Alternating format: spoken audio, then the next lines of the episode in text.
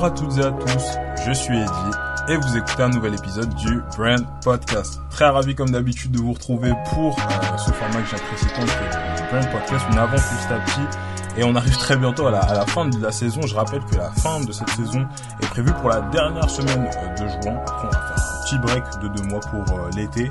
Aujourd'hui, euh, on accueille Domitil qui n'a pas tardé à se présenter, mais tout d'abord, toutes les personnes qui n'auraient jamais écouté le Brand Podcast et qui le découvrent grâce à, cet épisode, le Brand Podcast est une émission qui a pour but de vous mettre en contact avec les meilleurs experts marketing de notre génération afin que vous puissiez développer votre potentiel humain et business grâce à leurs histoires.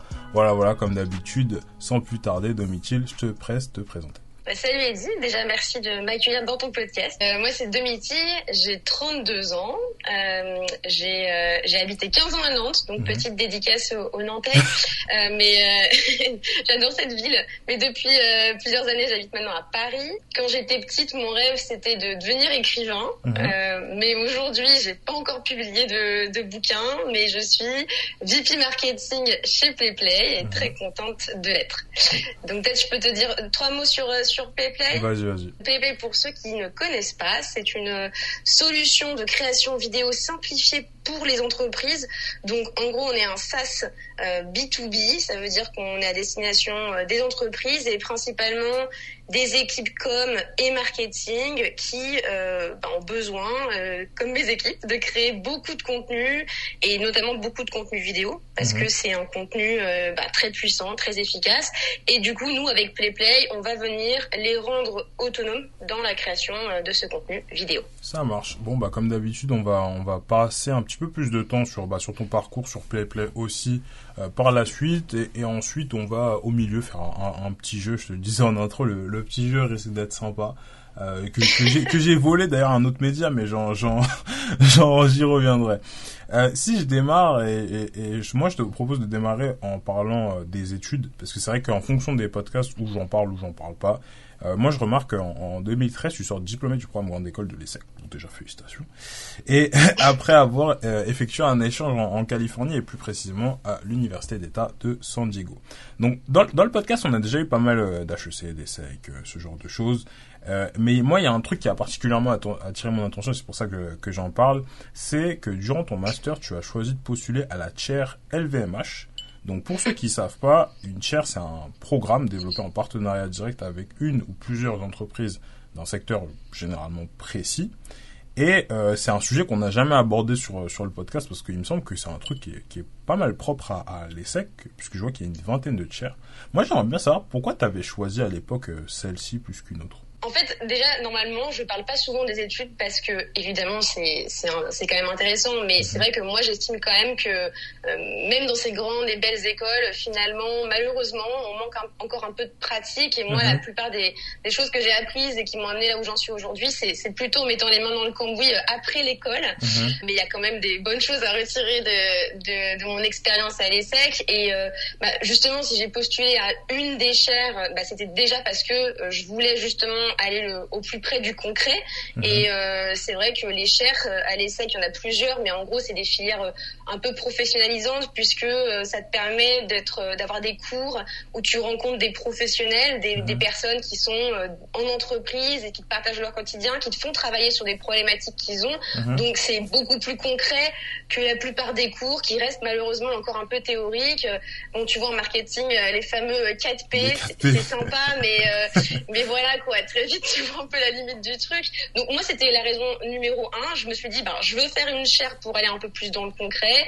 Euh, j'ai choisi celle-ci parce que, euh, pour être honnête, euh, à l'époque, le, le marketing qu'on te vend en école, en fait, c'est principalement le marketing B2C grand public. Moi, je mhm. savais même pas que ça existait le, le marketing B2B tech que je fais aujourd'hui. Je connaissais pas. Mhm. Donc, euh, ben, intuitivement, je me suis dit, ben, où est-ce que, euh, quelle industrie est la meilleure école du marketing B2C grand public? Ben, mhm. c'est c'est le luxe, quoi. C'est quand même une industrie en France qui qui marche encore encore bien. Une des, j'ai envie de dire, une des sans doute des seules industries qui marche encore très bien en France. Donc, euh, euh, je me suis dit, s'il y a bien un endroit où je devrais apprendre des choses intéressantes sur le marketing, euh, c'est, là.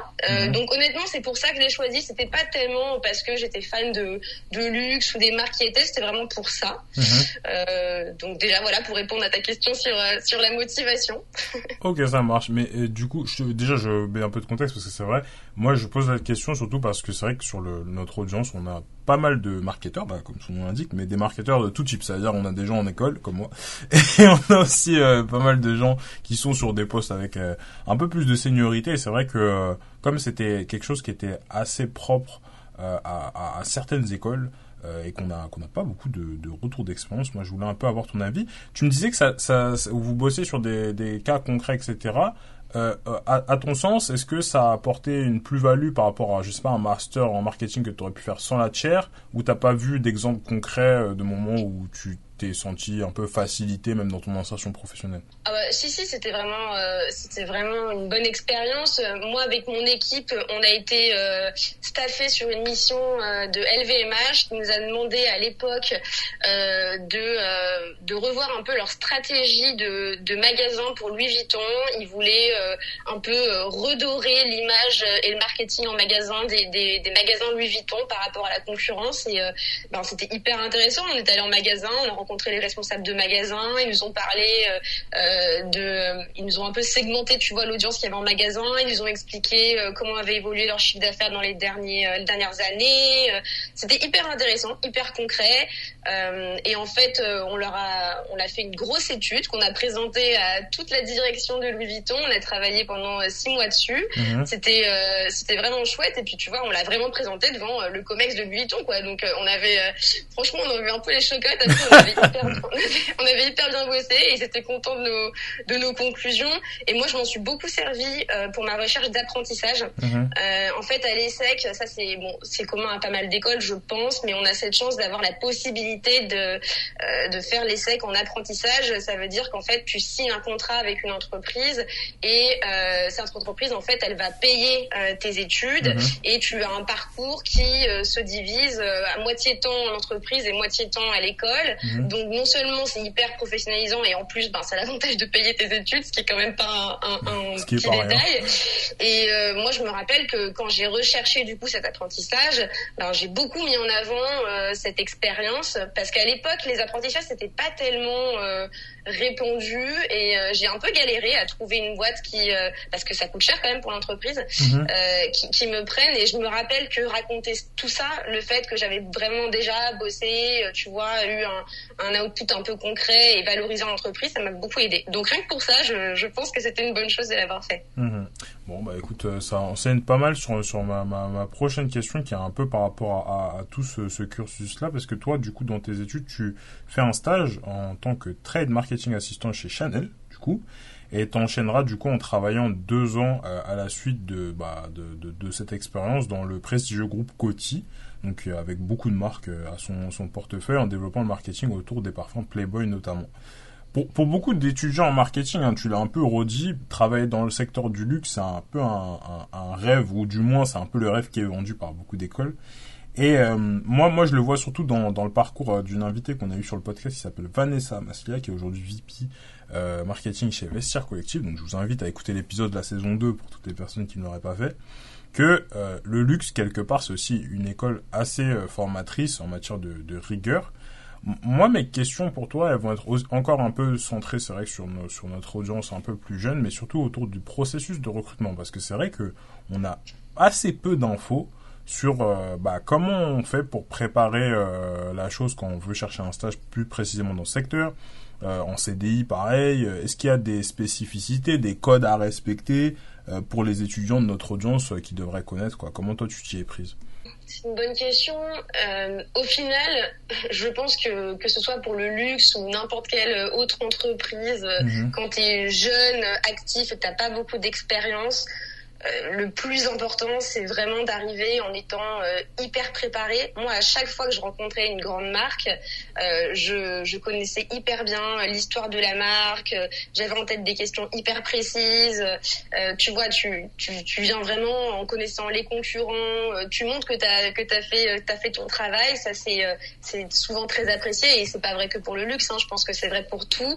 Mhm. Et maintenant que je suis du côté recruteur et que tu vois, je fais passer des entretiens pour des, des CDI ou des stages je vois encore malheureusement beaucoup de candidats qui arrivent un peu la fleur au fusil et qui ont, qui ont rien regardé, qui ont même pas regardé ton produit. Alors euh, nous on a un produit tech, mais quand, quand tu postules pour euh, pour une marque euh, par exemple de luxe qui vend des parfums, la moindre des choses c'est d'aller en magasin, d'aller bah, d'aller sentir le parfum, de regarder à quoi il ressemble.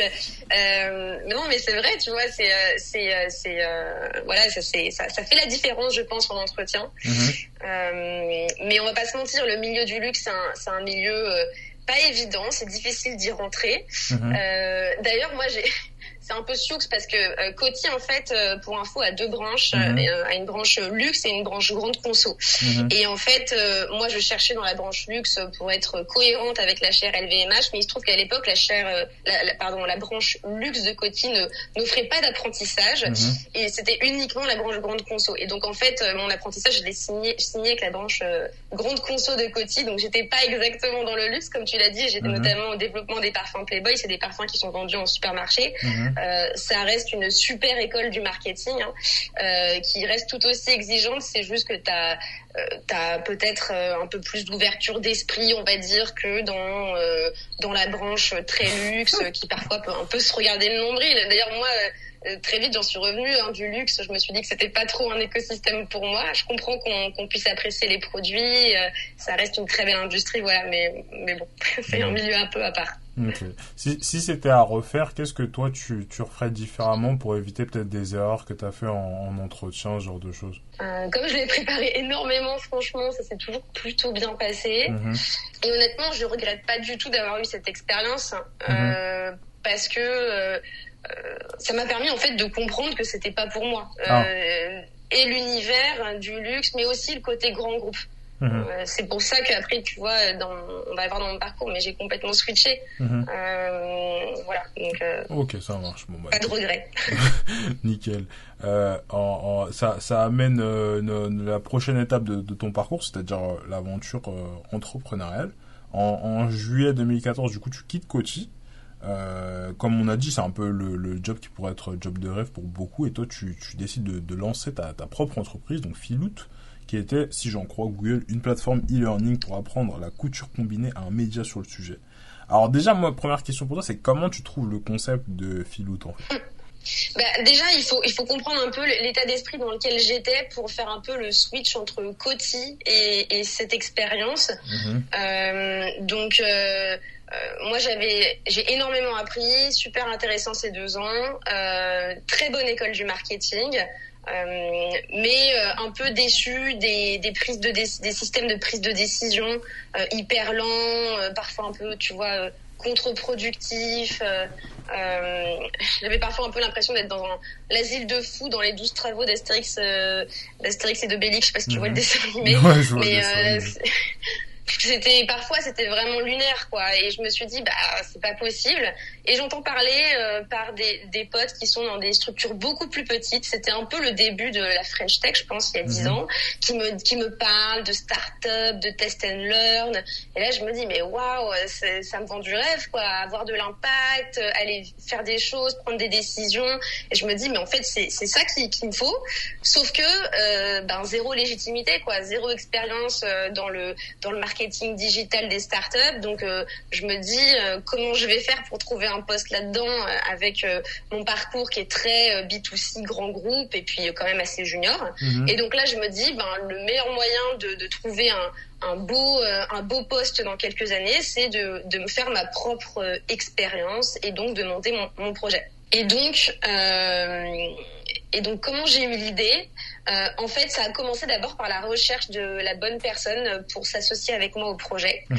Euh, je, je me suis pas dit, tu vois, euh, j'ai une idée et ce sera mon idée et je vais je vais trouver quelqu'un qui tu vois qui va absolument adhérer à l'idée ça mhm. marche pas comme ça c'est trop c'est tellement dur de trouver un associé complémentaire je me suis dit je vais j'avais des idées évidemment mais je me suis dit je vais d'abord trouver une personne euh, qui a les mêmes envies que moi et qui a des compétences complémentaires aux miennes et on mhm. verra ensemble ce qu'on a envie de construire mhm. donc euh, j'ai rencontré euh, via euh, via des amis cette personne qui est devenue mon associée qui était une nana qui, qui avait comme moi, tu vois, deux ans d'expérience professionnelle euh, euh, et qui savait pour le coup coder et qui euh, son métier, d'ailleurs, elle était en freelance, tu vois, elle faisait des sites, des choses comme ça. Et je me suis dit, bah super, on est complémentaires.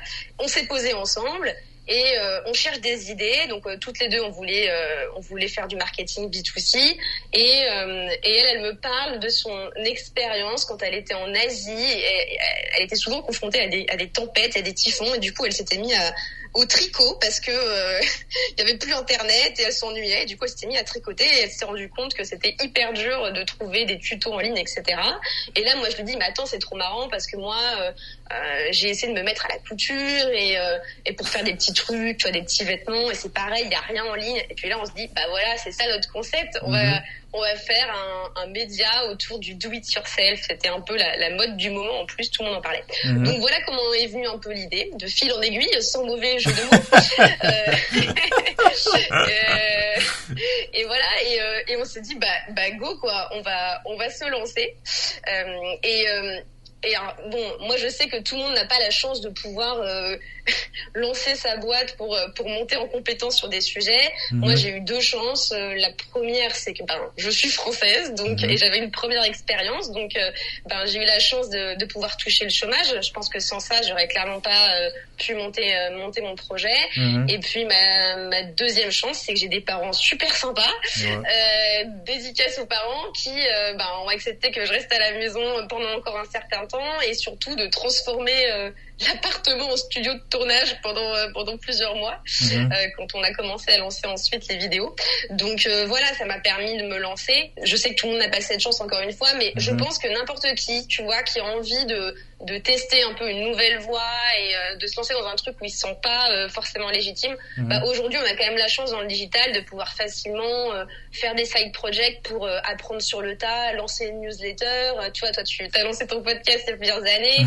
euh, c'est, il y a rien de mieux finalement pour tester des choses et monter en compétences quoi. Mhm. Donc euh, c'était vraiment ça en fait l'objectif numéro un. Je, je pensais pas devenir milliardaire avec ce projet.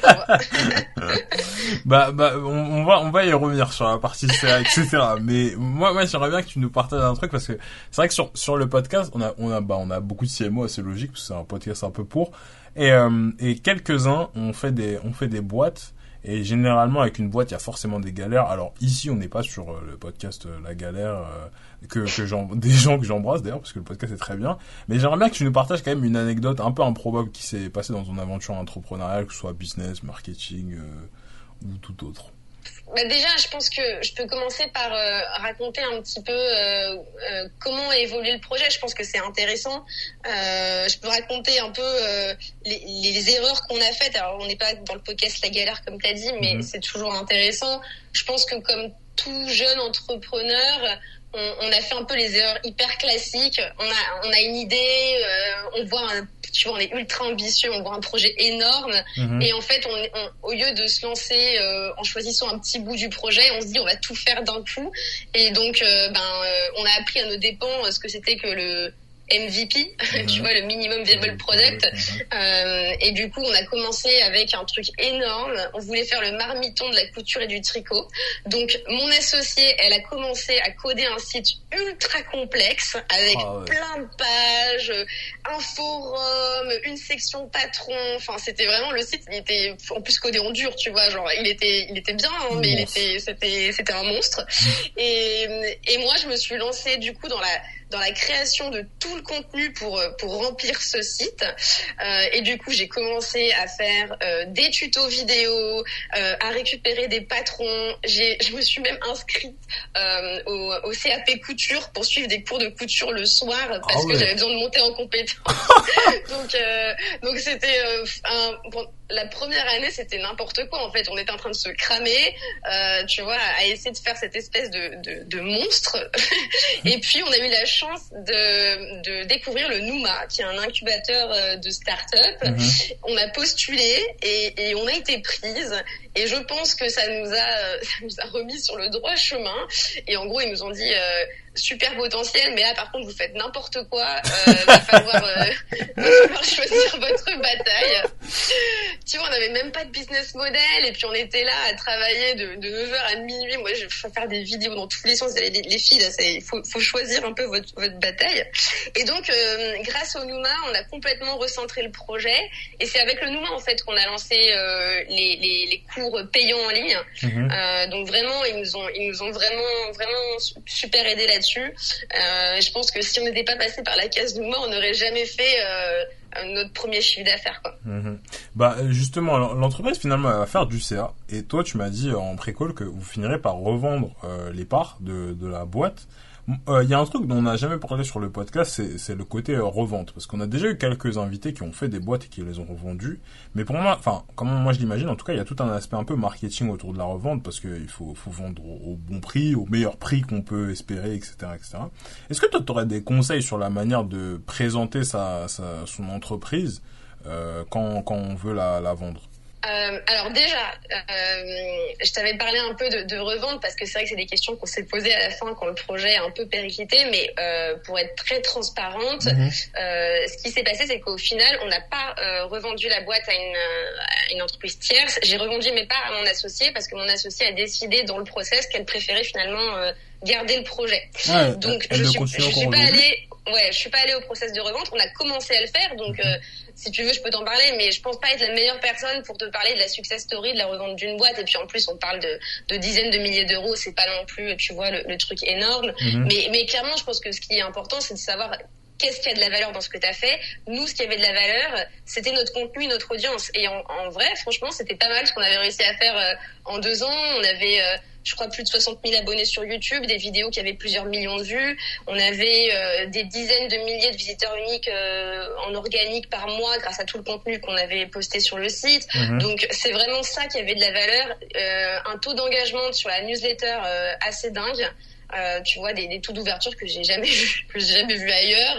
Euh, donc voilà c'était ça un peu qu'on qu'on voulait vendre. Et on, a, on avait été approché par des sites euh, comme au féminin voilà tu vois des médias qui qui auraient pu avoir un intérêt à, à, à avoir cette audience qu'on qu'on avait réussi à toucher. Mhm. mais on n'est pas allé au bout. Donc voilà je, je pense que ça sert à rien que je m'étende sur le sujet. Ok ça marche. Mais mais du coup pourquoi à ce moment là si si vous faites des, des, des bons KPI qu'il y a de l'attraction euh, tu, tu décides de, de, rejoindre finalement Admo en tant que CMO et pas de, de continuer l'aventure finalement bah, ça s'est pas exactement fait comme ça. C'est pas parce que j'ai décidé de rejoindre Admo que j'ai arrêté Philout. C'est mhm. euh, comme je pense 99 des, euh, des petites startups qui, euh, qui périclitent en cours de route, c'était pour des raisons euh, de désaccord entre associés. Mhm. Euh, on n'avait pas la même vision de, de la boîte avec mon associé. on n'avait pas non plus exactement le même engagement dans la boîte et, et pour des, ces raisons qui sont finalement très communes aux, aux, histoires de boîtes qui s'arrêtent, on, a, mhm. on a décidé qu'il valait mieux arrêter. Et donc, ben là, je me suis dit, ok, qu'est-ce que qu'est-ce que je fais? Euh, Et donc, euh, ben, euh, grâce au Numa, j'avais quand même je commençais à avoir un bon réseau dans les startups et du coup je me suis dit ben voilà ça y est c'est le moment de le trouver ma place de, de, mon joli post marketing dans une belle startup. Mhm. euh, je me suis fait un petit book. Ça c'est un truc que je conseille euh, c'est un c'est plus puissant je trouve qu'un CV tu vois. Je me suis fait un espèce de petit book genre une présentation de de 30 slides où j'ai euh, résumé tout ce que j'avais accompli euh, de manière très concrète en montant cette boîte. Et euh, je suis allée passer deux, trois entretiens max dans des startups. Mhm. Et à la base, moi, je cherchais que dans des startups B2C. Mais il se trouve que le hasard m'a fait rencontrer Admo, qui était une startup du coup B2B, mhm. et qui en fait était d'autant plus intéressée par mon expérience content marketing, qui en général euh, se voit beaucoup dans les boîtes B2C, euh, mais qui est super puissant évidemment pour le B2B. Il y a, il y a quand même euh, de, des ponts entre le marketing B2B et B2C qui sont évidents et le mhm. content marketing c'en est un. Et donc c'est ça qui leur a plu dans, dans mon expérience. Et moi j'ai adoré leur énergie. Euh, il me proposait de rejoindre aussi une aventure, tu vois, qui, était, qui en était à ses tout début, mais en même temps, il y avait déjà un produit, il y avait déjà des clients. Donc, euh, moi, c'est un peu ce que je voulais. Je voulais pas non plus rejoindre un projet avec deux founders et puis rien d'autre, tu vois. Mhm. Euh, j'avais, j'avais envie quand même de m'assurer qu'il allait avoir un peu de traction et qu'il allait se passer des choses, que j'allais avoir un peu de budget pour m'amuser aussi. Et, et voilà. Et du coup, c'est comme ça qu'a commencé ben, l'histoire avec Admo. On n'a on a pas présenté d'ailleurs Admo, mais Admo, pour ceux qui savent pas, c'est un, un SaaS dédié au suivi à la mesure d'impact et à l'amplification en ligne des campagnes TV. Donc c'est vraiment ultra précis pour le coup. tu fais encore un, tu très bien pitché, bravo. un jump de sujet précis à sujet précis. Moi, il y a un truc que j'aimerais bien que, que tu m'expliques. C'est toi, durant ces trois années chez Admo, bah, l'entreprise euh, a connu quand même une, belle période de, de croissance. Et comme tu l'as précisé, tu venais pas de l'écosystème tech à la base. Du coup, toi, c'était quoi tes méthodes pour comprendre rapidement, bah, c'était quoi les clés de succès dans cet écosystème, dans ce secteur plus B2B, contrairement à ce que tu avais fait avant, euh, en mode euh, stratégie marketing en SaaS, quoi?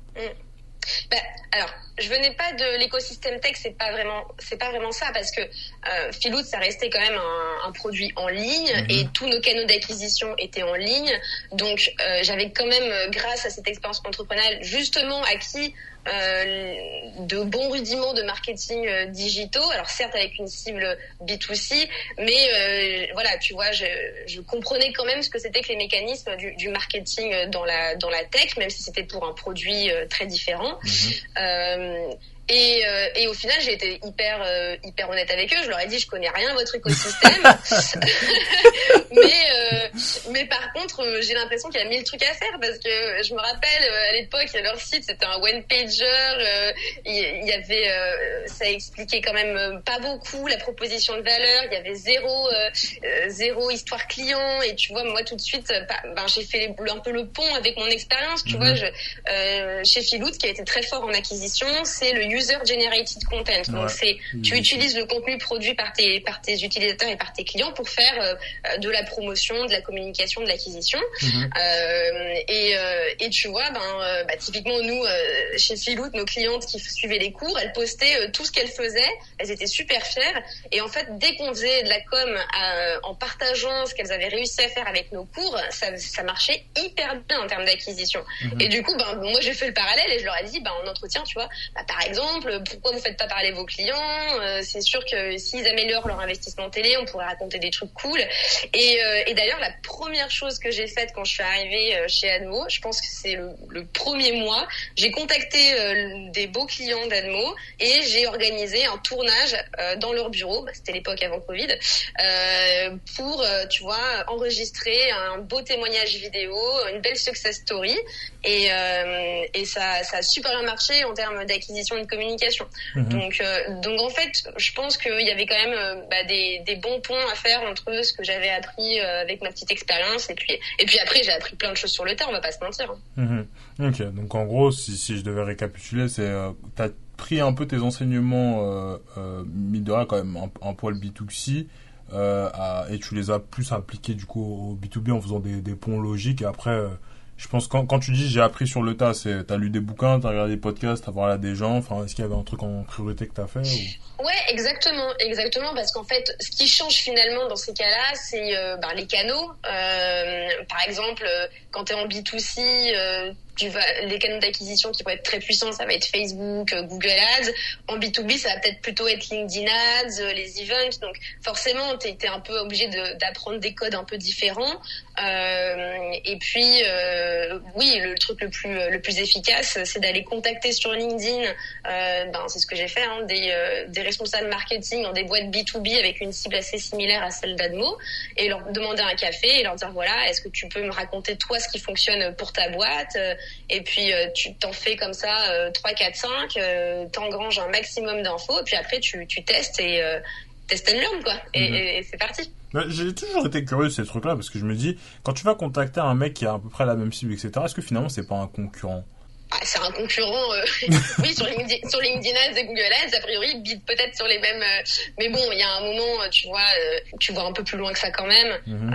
moi, j'ai toujours eu un super accueil à chaque fois que j'ai demandé des conseils et de l'aide. Et d'ailleurs, moi maintenant, de mon côté, quand je me fais contacter, j'essaie toujours de, de, de, donner un peu de mon temps et, et, un peu de mes conseils. Je pense que, je trouve que dans l'écosystème, en tout cas, ça se fait beaucoup. Il y a mhm. plein aussi de, tu vois, de Slack, de groupes Facebook où, où je trouve que euh, les, les, CMO ont, ont, cette culture quand même beaucoup de partager les bonnes pratiques, de se parler aussi des problèmes qu'ils ont et et oui, euh, je suis d'accord avec toi qu'on est concurrents euh, sur les bids, sur les bids des paid mais bon, il y a un moment où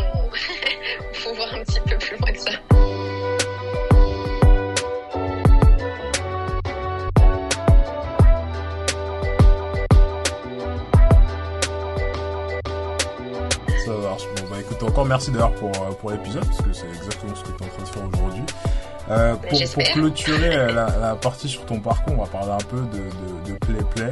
Euh, pas tant sur votre stratégie marketing, mais plus de toi aujourd'hui. Il y a deux mois, chez PlayPlay, vous avez clôturé une levée de fonds euh, d'un peu plus de 55 millions de dollars euh, pour bousculer le secteur de la création vidéo. C'est incroyable les titres d'articles en règle générale.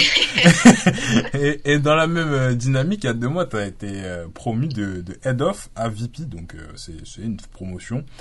Moi, moi j'aimerais bien que tu nous expliques c'est quoi les, les, nouveaux challenges un peu stratégiques opérationnels que ça représente ce changement de poste pour toi, outre euh, le, juste euh, d'avoir changé ta signature de mail. et euh, et quelles ont été les, les premières adaptations que tu as dû faire à titre personnel? Bah, en fait, déjà, faut peut-être revenir un peu en arrière sur pourquoi j'ai choisi Play Play. Mhm. Euh, je voulais, euh, bah déjà, je voulais changer d'écosystème et je voulais aussi rejoindre une boîte où je savais que j'allais grandir avec la boîte. Donc, mhm. une boîte où je savais qu'il y avait beaucoup de potentiel. avec un produit dans lequel j'ai cru dès les premières secondes que je l'ai testé, un marché hyper porteur, euh, et, euh, et du coup, euh, voilà, une très belle dynamique parce que qui dit une belle dynamique dit que tu vas avoir ben, des ressources pour tester des choses, pour recruter et donc ben, pour grandir avec la boîte. Et c'est exactement ce qui s'est passé. donc le, le, changement de head of à VP, il est c'est juste finalement une résultante de ce qui s'est passé. C'est que quand je suis arrivée, on était 30, il n'y avait pas de marketing, euh, on était une boîte franco-française et aujourd'hui, euh, on est on est bientôt 200 et ça change tous les mois. Euh, on a ouvert un bureau à Berlin et à New York et l'équipe marketing, euh, elle est passée de bah, une personne, moi, à à 15 personnes, une équipe très sophistiquée qui va bientôt en plus ben, avoir aussi des antennes à l'étranger. Euh, donc euh, voilà, ça, ça, veut dire que tu commences à devenir beaucoup plus high level, à piloter des enjeux euh, beaucoup plus larges, à piloter aussi des métiers très différents. Donc donc voilà, c'est c'est tout ça qui est en train de se passer. C'est parfois je regarde ce qui est en train de se passer, j'ai un peu le tournis. ça va hyper hyper vite, mais c'est c'est super intéressant. Euh, et, euh, et j'ai la chance du coup d'avoir une, une équipe, euh, une équipe super belle de 15 personnes. Et, et je pense que aussi ce qui se passe quand tu quand tu grandis en tant que leader marketing ou leader tout court d'ailleurs hein, dans, dans mhm. une scale-up, c'est qu'il y a un moment où tu te mets à recruter euh, des métiers euh, et des personnes qui finalement sont meilleures que toi sur euh, sur certains pans de ton de ton métier mhm. euh, et là c'est c'est le graal et en fait faut pas avoir peur de le faire hein. euh, c'est comme ça que tu scales et que et que tu amènes ta boîte à un autre niveau et finalement tu deviens t'es plus vraiment un, un leader métier t'es euh, euh, es, au-delà de ça, tu es là pour euh, pour driver tes équipes, leur donner des objectifs globaux, leur donner un cap, euh, mais t'es plus juste le petit leader marketing qui met les mains, tu vois, dans ta campagne LinkedIn. Il faut avoir un temps d'avance, faut réfléchir aux tendances, il faut aussi être dans la collaboration avec les autres équipes, avec les autres pays. Donc voilà, c'est c'est un scope assez différent, mhm. mais c'est super intéressant. Ok, ça marche. Bon, bah écoute, sans plus tarder, on va on va rentrer dans dans le, le mini-jeu, euh, toi, il me semble que t'es fan de karaoké. Alors du coup, j'ai cherché une idée euh, pour faire un jeu autour de ça. Donc rassure-toi, je vais pas te demander de chanter. mais euh, mais euh, le truc qui se rapprochait le plus de ça, c'était le fait que tu complètes mes phrases un peu à la manière d'une chanson. Donc voilà, je suis allé, j'ai regardé ce qui se faisait, les autres médias, tout ça, je suis tombé sur Combini. Combini, ils ont une interview qui s'appelle euh, True Story, je sais pas si tu connais. Et euh, globalement, c'est ça va être le principe. Donc voilà, je vais commencer des phrases, tu vas les terminer. Euh, Domitil, est-ce que tu es prête? Ok, c'est Bon, bah, allons-y. Bonjour, je suis. Super heureuse d'être ici. Ok, mes, mes seconds prénoms sont. Antonia, tout court. Euh, Pas pro- de, deux- pas de deuxième prénom. mes proches m'appellent aussi. Domi ou Domichill. Je suis né le même jour qu'eux. Et ma sœur jumelle, Je suis né à. je suis née au Lila. Mais ma ville préférée sur Terre est. Nantes, Euh, vous ne le savez peut-être pas, mais Thibaut Machet, CEO de Domitil, est mon. boss, Quand j'étais petite, mes idoles étaient les écrivains, des écrivains. Je voulais devenir. écrivaines. Et j'écoutais en boucle. J'étais fan de Britney Spears. Mhm. Aujourd'hui, je kiffe. Écrire, la pétanque et boire des coups en bonne compagnie. Chez PlayPlay, j'adore collaborer avec. Avec mon boss parce que il a des, il a des fulgurances, des idées créatives tout le temps et euh, c'est, euh, on ne s'ennuie pas. Ok. J'ai des talents cachés comme. Comme euh, le molki, je suis très forte au molki. Mon plat préféré, c'est. La pavlova, Ok. Mon plaisir coupable, c'est. le karaoké. J'ai la phobie de. Des messages sur les répondeurs, je déteste écouter mon répondeur. Je pense que j'ai- j'ai j'ai 12 messages en attente sur mon répondeur. Euh, si vous êtes un commercial, ne me, ne me laissez pas de messages, ça ne sert à rien. Ok. Mon animal totem, c'est. L'aigle Euh, sur internet, je peux regarder en boucle des vidéos de. de Brute. Euh, c'est déjà la fin du mini-jeu, mais je n'ai pas encore eu l'occasion de vous dire ceci. Mon rêve, c'était d'être écrivaine. Euh, J'espère qu'un jour, je le serai. Bon, bah écoute, euh, super, on va, on va reprendre sur la, sur la partie marketing sur PlayPlay. J'espère que t'as apprécié ce, ce petit mini-jeu qui change un petit peu. Jusque-là, on, a, on est pas mal en termes de mini-jeu, parce que j'ai fait le juste prix euh, version levée de fonds avec le premier épisode. On a eu droit au, market, au mercato plutôt. Euh, avec euh, le dernier épisode, on a eu droit à des questions, des oui/non, euh, des vrais/faux. Enfin, on, on essaye de varier. Euh, voilà. Aujourd'hui, on va partir du coup là sur euh, sur la partie marketing. Alors, il y a, y, a, y a un peu une, une légende qui raconte qu'au lycée, un des moyens rapides de devenir cool, quand on n'était pas cool, c'était de se faire inviter aux fêtes des gens cool.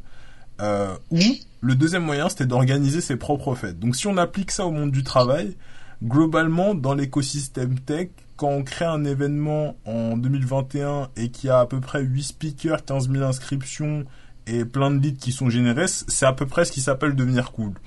Alors moi j'aimerais bien, j'aimerais que tu Quelle m'expliques introduction, quelle introduction. com- comment est-ce que vous vous avez créé du coup le- la, la première édition du Content Summit?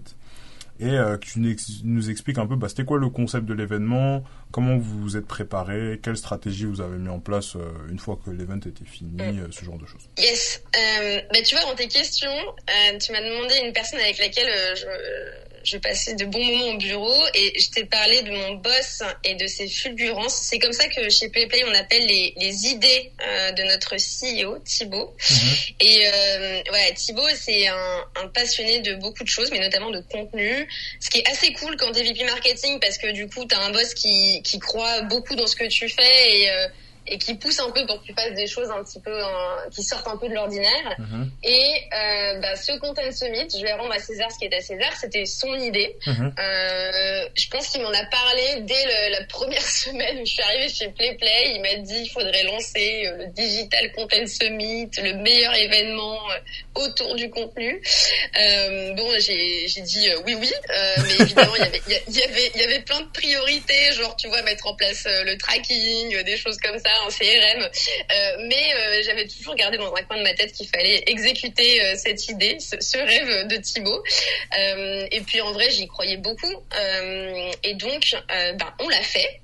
Et d'ailleurs, ce que ce que je dis euh, souvent à mon équipe, euh, c'est ce qu'on nous répétait euh, au NUMA, c'est que l'exécution c'est aussi important que l'idée, évidemment, ça a Mhm. autant d'importance. Euh, et, et je trouve franchement qu'on on s'est pas mal débrouillé sur l'exécution parce que euh, ben, on l'a fait en très peu de temps. Le, le Content Summit 2021, ça a eu lieu le 26 janvier 2021. Et en vrai, si tu regardes mon rétro-planning, on a commencé à bosser dessus en novembre 2020. Donc, euh, on a, euh, en gros, on a, on a tout préparé en moins de trois mois, si tu prends en compte les, les congés de Noël. Mhm. Euh, et donc, bah, le Content Summit, c'est, euh, tu, l'as bien résumé, mais c'est donc une journée de conférences en ligne euh, autour de la thématique du contenu, mhm. avec des super speakers qui interviennent sur des sujets, soit des sujets inspirants, soit des sujets pratico-pratiques. Et donc, pour répondre à ta question un petit peu sur les grandes étapes, donc moi, en gros, quand je parle du Content Summit en général, je dis il y a un peu trois grandes étapes clés. Il y a la préparation, il y a le jour J, euh, le déroulement du Content Summit, et l'après Content Summit. Mhm. Et euh, avec du recul, je te dirais qu'on a été, je pense, très bon dans l'exécution de la préparation, mhm. bon euh, le jour J, mhm. et moins bon sur l'après. Euh, mhm. mais bon, ça tombe bien parce qu'on va le refaire, donc on peut que euh, s'améliorer. euh, et donc, ben, si tu veux, je peux te parler un petit peu de, de chacune des étapes et notamment la partie préparation qui, qui semble être celle qui t'intéresse. Alors, le Content Summit, déjà, moi, c'est un projet que j'ai adoré parce que, tu vois, c'est le genre de projet qui est à la fois qui est à la croisée du marketing euh, performance et du marketing euh, notoriété. En fait, c'est le genre de projet qui, qui, fait les deux à la fois. Et mhm. ça, je trouve que c'est super puissant. Euh, parce que voilà, tu as des milliers d'inscriptions, tu as des centaines de mentions sur les réseaux sociaux, donc c'est top pour la notoriété de ta marque. Mhm. Tu es associé aussi à des noms hyper sexy euh, qui ancrent ta marque dans un, dans, tu vois, en tant qu'experte. Et de l'autre côté, on a quand même récupéré plus de 600 marketing qualified leads, donc des, des prospects qualifiés. Donc c'est mhm. quand même à l'époque c'était euh, on faisait jamais ça en, deux mois 600 euh, MQL euh, et, et on a même signé des deals grâce à ça. Donc mhm. voilà c'est vraiment un top projet pour ça. la préparation ça a été il y, a, y, avait un peu cinq étapes clés. La première, c'est trouver les speakers parce que bah, c'est quand même le début de tout, les mhm. speakers. Euh, on me demande souvent si on a payé nos speakers. Alors euh, voilà, info euh, exclusive. Non, nous n'avons pas payé les, les speakers du, du, Content Summit. Euh, ça c'est grâce bah, à notre réseau, principalement le réseau de Thibaut qui est quand même qui est quand même pas dégueu, mais aussi le, le, réseau de la team marketing. Et mhm. voilà, on a eu la chance de, de convaincre ces, ces, speakers alors que c'était la première édition, donc il y avait même pas, tu vois, d'historique à leur vendre entre guillemets. mais ça c'était hyper important de trouver des speakers. ben euh, qui allait donner envie aux gens de venir, et puis des speakers qui, interviennent sur des thématiques euh, complémentaires. Ça, c'était aussi hyper important. Tu vois, on a parlé euh, de podcasts, évidemment de vidéos, on a aussi parlé de personal branding, de copywriting. Donc voilà, c'était important d'avoir aussi des, des thématiques qui, qui, soient, qui soient bien complémentaires. Mhm. Donc ça, c'est la première étape. Une fois que tu as fait ça, ben, il y a évidemment la question de la landing page, parce que c'est un événement en ligne, et donc si tu veux faire toute ton acquisition et ta communication, il te faut bien euh, une landing page ou un mini-site. Euh, nous, on voulait, tu vois, que ce soit quand même différent du site de PlayPlay parce qu'on voulait vraiment créer une marque un peu à part. Euh, c'était hyper important pour nous et mhm. je pense que ça a contribué au succès. C'était pas PlayPlay en gros et Content Summit en petit. C'était mhm. Content Summit en gros et en tout petit by PlayPlay. et donc là, ben, vu le timing, on est passé par, par une agence. C'est une super agence que, qui bosse avec plein de scale-up qui s'appelle Pelo Studio. J'aime beaucoup bosser avec eux. Ils ont fait euh, l'UX lui et le dev. Mhm. Et franchement, ils ont sorti un truc très propre, bien mobile friendly en, très peu de temps. Donc voilà. Après, il y avait la question, troisièmement, de la tool stack.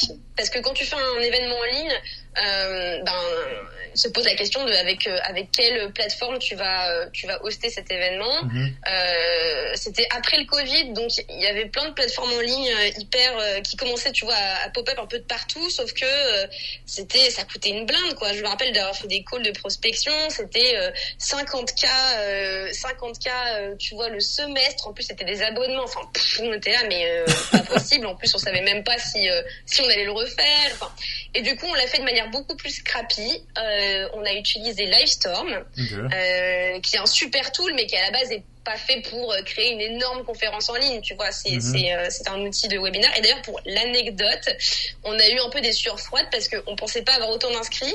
Et jusqu'à deux semaines avant le jour J, ben Livestorm ne permettait pas d'accueillir euh, plus de, euh, je sais plus combien c'était, mais plus de 500 personnes sur un sur un event en ligne.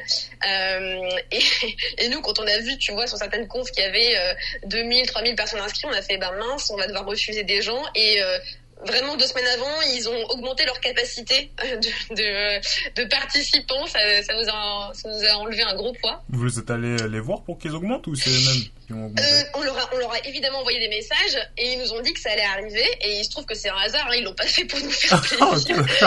Même si on s'entend très bien avec Livestorm. Euh, mais après, voilà, c'est une belle boîte, leur produit évolue vite. Donc, euh, on a eu de la chance que ça, ça tombe bien finalement. Euh, voilà, et puis la dernière étape de la préparation, je t'ai dit qu'il y avait cinq étapes, c'est la communication et l'acquisition. Je les sépare parce que c'est pas exactement les mêmes mécaniques. Mhm. La communication, tu vois, on a fait un, on a fait un, petit communiqué de presse, euh, on a essayé d'impliquer les speakers aussi pour qu'ils utilisent leur propre réseau. Mhm. Euh, ça, ça n'a pas été toujours un succès, honnêtement. Ils n'ont pas tous joué le jeu à fond, mais euh, pour, à leur décharge, je pense qu'on a, on n'a pas été bon non plus nous assez là-dessus parce que en fait, si tu veux que tes speakers ils fassent la pub de ton event et de leur conf, bah il faut leur donner en fait euh, de la matière. Et c'est vrai qu'on n'avait pas le temps et du coup, on, je pense que là en 2022, on sera bien meilleur là-dessus, c'est de préparer du content hyper sympa, pré-mâché pour que eux ils n'aient plus qu'à partager et qu'ils soient fiers de partager ce content, tu vois. Mmh. Donc voilà, évidemment beaucoup de com sur nos réseaux sociaux. et puis côté acquisition. Euh, je crois qu'on a payé un ou deux médias pour, euh, tu vois, qu'ils fassent une petite news dédiée ou un truc comme ça. Mais au final, c'était quasiment que du LinkedIn Ads. Euh, mhm. On a dû dépenser quelques milliers d'euros, pas grand chose, franchement. voilà. Ok, ça marche. Bon, bah écoute, au moins c'est plutôt clair. Euh, T'auras un conseil particulier à, donner à, notre audience sur le fait d'organiser comme ça des, des events pour que ce soit une, réussite? Oui, tu sais, je te disais, il y a trois un peu euh, moments clés la préparation, euh, le jour J et l'après. Euh, et du coup, euh, bah, j'ai deux conseils. Euh, je pense que le jour J, pour que ce soit vraiment un succès, il faut vraiment avoir une partie de ton équipe dédiée à cet événement et pas que les speakers. Euh, parce que au final, ce qui a fait le succès, c'est que j'avais toute mon équipe, tu vois, qui était mais sur le pont, euh, sur le chat pour répondre à toutes les questions, envoyer du contenu. Euh, et ça, ça a été hyper apprécié. Mhm. Euh, ça a créé une expérience en fait euh, qui était, je pense, euh, très smooth et très agréable, mhm. euh, très quali. et puis en plus, ça a permis aussi de faire de la communication en live sur les réseaux sociaux pour créer du FOMO. Tu vois, de partager des screenshots, des petits bouts de conférences en disant venez nous rejoindre. Et ça, c'est super. Mais si t'as pas une équipe qui le fait pour toi en parallèle, tu tu mhm. peux pas être au four et au moulin. Tu peux pas être derrière ton micro et, et voilà. et deuxième conseil du coup, c'est sur l'après. Euh, je pense que voilà, nous encore une fois, on était euh, on était tellement dans le rush qu'on a on n'a pas forcément énormément euh, anticipé l'après, alors qu'en fait il y a tellement de choses que tu peux faire après pour continuer à surfer sur la vague de ton événement, euh, le, le, faire un peu résonner longtemps. Alors on a fait des trucs, hein, on a fait, euh, tu vois, évidemment on a fait un email de follow-up euh, aux participants pour récupérer des avis.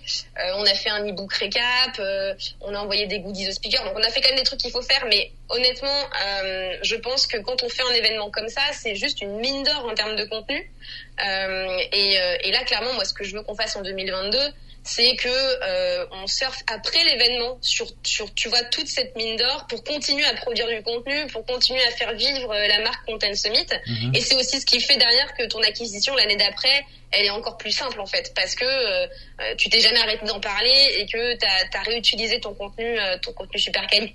Bon bah écoute c'est parfait. on arrive tout doucement sur la fin du, du podcast dans la section recommandations. Euh, ton livre à recommander à notre audience? Moi, j'ai décidé de recommander un, un livre qui m'a surtout bien fait rire, mhm. euh, parce que je pense que c'est important. C'est beau. Alors, je je sais pas s'il existe en, en français, mais mhm. ça s'appelle euh, A Hundred Tricks to Appear Smart in Meetings. Donc, en gros, en français, je dirais sans astuces pour euh, pour paraître euh, intelligent dans des réunions. Mhm.